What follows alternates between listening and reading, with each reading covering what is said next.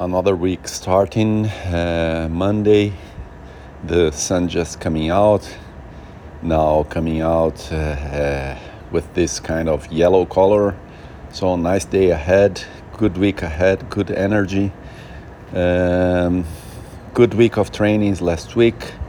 Same routine as in the past weeks. So no running doing the bike, the swim, and the tennis. Closing the week with the tennis yesterday, which was super nice.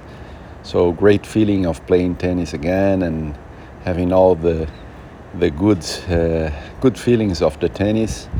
So that's nice. Uh, now with the week ahead, I think I will do again the same routine without running. But I was thinking now this morning, I think maybe this will be the last week that I that I don't do running.